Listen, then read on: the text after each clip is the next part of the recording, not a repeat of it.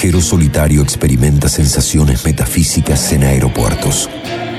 Mientras maletas giran en un loop infinito, estamos viajando al centro de Roger Cosa, nuestro corresponsal de todos lados. Querido Ulises, ¿cómo andás? Eh, mira, te quería contar que pasé recién, está literalmente en la esquina del hotel. Hay un viejo, un viejo edificio, en realidad es una vieja construcción, un edificio. Es más que nada la fachada de algo que cayó, eh, seguramente durante los ataques en Berlín, los bombardeos en Berlín de la Segunda Guerra Mundial.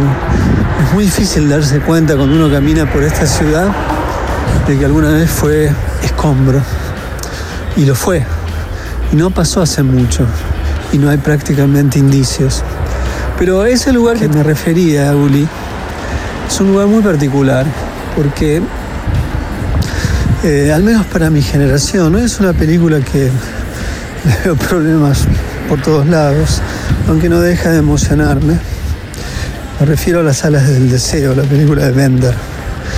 Y el edificio que te menciono es exactamente el lugar en el que Bruno Gans, el ángel que...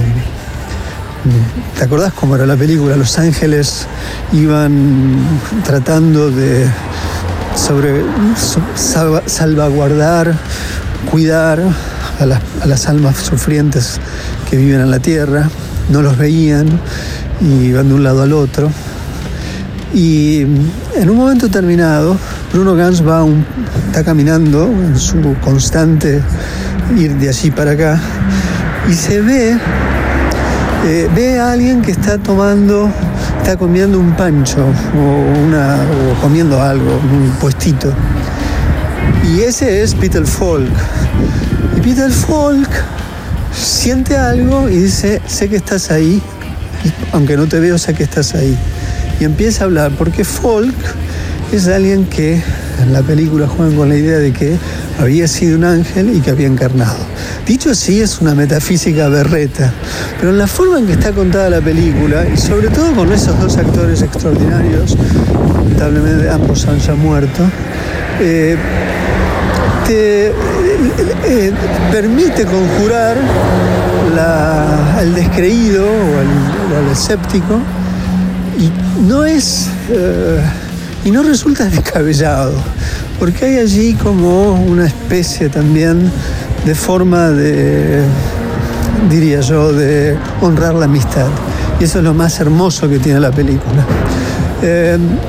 bueno estaba caminando por ahí pensé en vos te mando este mensaje. Eh, ni vos ni yo seremos ángeles, ni fuimos ángeles, pero sí creo, querido amigo, que honramos la amistad. O la trato yo de honrar con vos y vos conmigo. Gran abrazo. A esta hora el panorama es poco feliz. Pero vos tenés tus auriculares listos. Aduana de palabras. El viaje justo.